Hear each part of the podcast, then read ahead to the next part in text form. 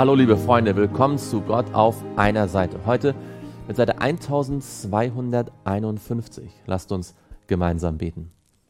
Lieber Vater im Himmel, danke, dass wir dein Wort haben und dass es ein fester Anker für unsere Seele ist, dass wir wissen dürfen, wie du bist, was du denkst und wie du unser Leben verändern und leiten möchtest.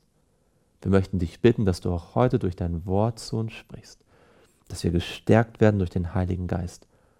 Und hab Dank dafür. Im Namen Jesu. Amen.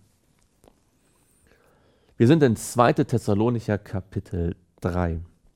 Paulus gebietet den Geschwistern in der Gemeinde von Thessalonik, dass sie sich von den Geschwistern zurückziehen sollen, die sich nicht an das halten, was Paulus ihnen klar geoffenbart hat durch das Wort Gottes, die die ihnen überlieferte Lehre nicht mehr so geglaubt, nicht mehr so geglaubt haben, sondern anderen Theorien anhängen wollten. Paulus sagt, distanziert euch davon, von diesen Irrlehren und damit auch von den Irrlehrern, die das verbreiten. Wir lesen weiter in 2. Thessalonicher 3, Vers 7.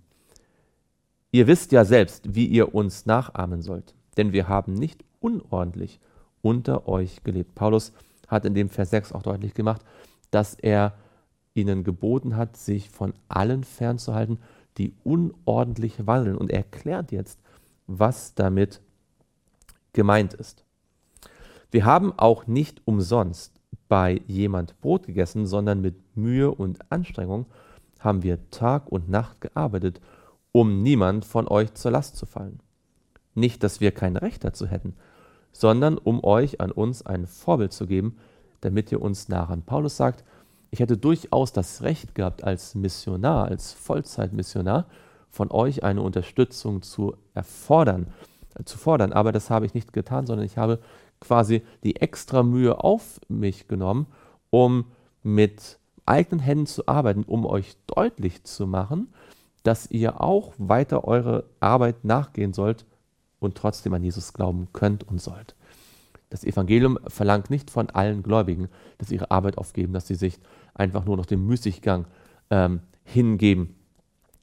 Damit hat Paulus schon sehr, sehr früh einen deutlichen Pflock eingeschlagen gegen das Mönchtum, das ja dann später aufgekommen ist, das offensichtlich aus diesen frühen Ideen sich irgendwann entwickelt hat, dass man irgendwie ja nicht mehr arbeiten muss als Christ. Denn als wir bei euch waren, geboten wir euch dies, wenn jemand nicht arbeiten will, so soll er auch nicht essen. Wir hören nämlich, dass etliche von euch unordentlich wandeln und nicht arbeiten, sondern unnütze Dinge treiben.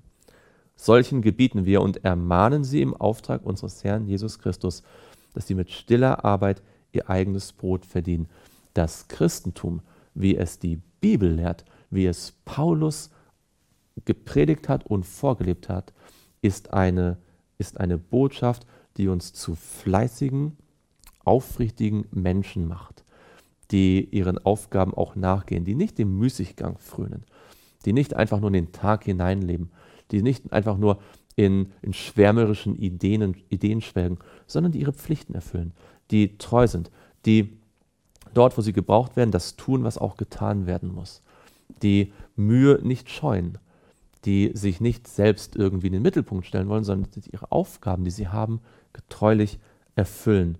Mit stiller Arbeit ihr eigenes Brot verdienen, die sich nicht von anderen Menschen abhängig machen, sondern die mit ehrlicher Arbeit auch ihr Leben, äh, sich selbst unterhalten. Ihr aber, Brüder, werdet nicht müde, Gutes zu tun. Das eine ist, dass wir mit eigener Arbeit auch für uns sorgen sollen. Das andere ist, dass wir gleichzeitig auch für andere da sein sollen. Wenn aber jemand unserem brieflichen Wort nicht gehorcht, den kennzeichnet und habt keinen Umgang mit ihm, dass er, damit er sich schämen muss.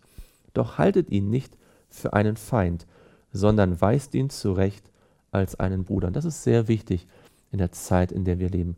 Wenn Menschen auch in unserer Gemeinde, wenn Menschen im Volk Gottes Lehren verbreiten, die dem biblischen Wort nicht entsprechen wenn sie einen Lebenswandel haben, der dem Wort Gottes klar widerspricht. Dann müssen wir uns von dieser Tatsache distanzieren. Wir müssen deutlich machen, dass wir mit der Sünde keine Gemeinschaft haben. Und doch dürfen wir den Betreffenden niemals als unseren Feind sehen. Wir dürfen keinen persönlichen Hass auf ihn entwickeln.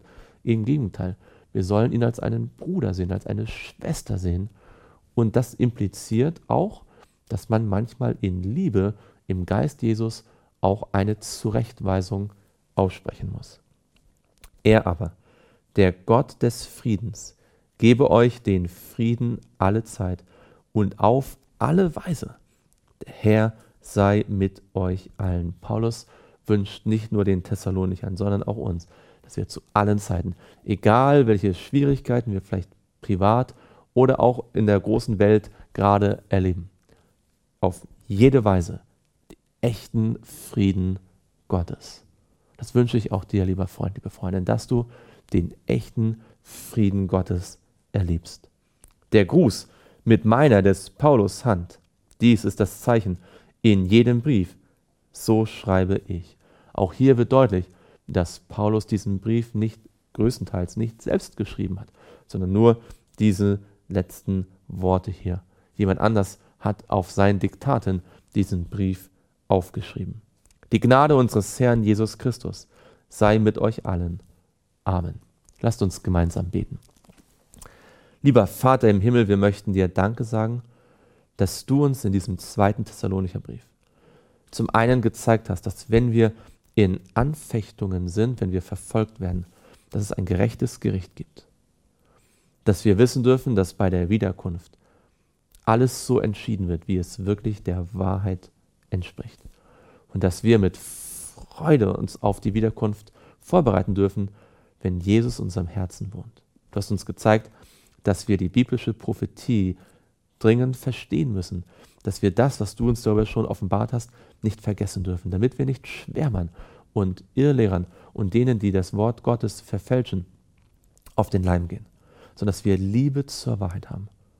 Und du hast uns auch gezeigt, dass wir nicht in Schwärmerei verfallen sollen, dass wir nicht unnütze Dinge treiben sollen, sondern dass wir unsere Zeit, die wir haben, auskaufen sollen, nützen sollen, dass wir auch ganz nüchtern und besonnen sein sollen, dass wir unsere Arbeit verrichten sollen, dass wir ein stilles Leben sollen, leben sollen, dass wir ein stilles Leben leben sollen und dass wir auch für uns selbst sorgen sollen, dass wir uns nicht von anderen einfach nur aushalten lassen sollen, sondern dass wir wirklich selbst auch fleißig sind, arbeitsam und auf dich vertrauen.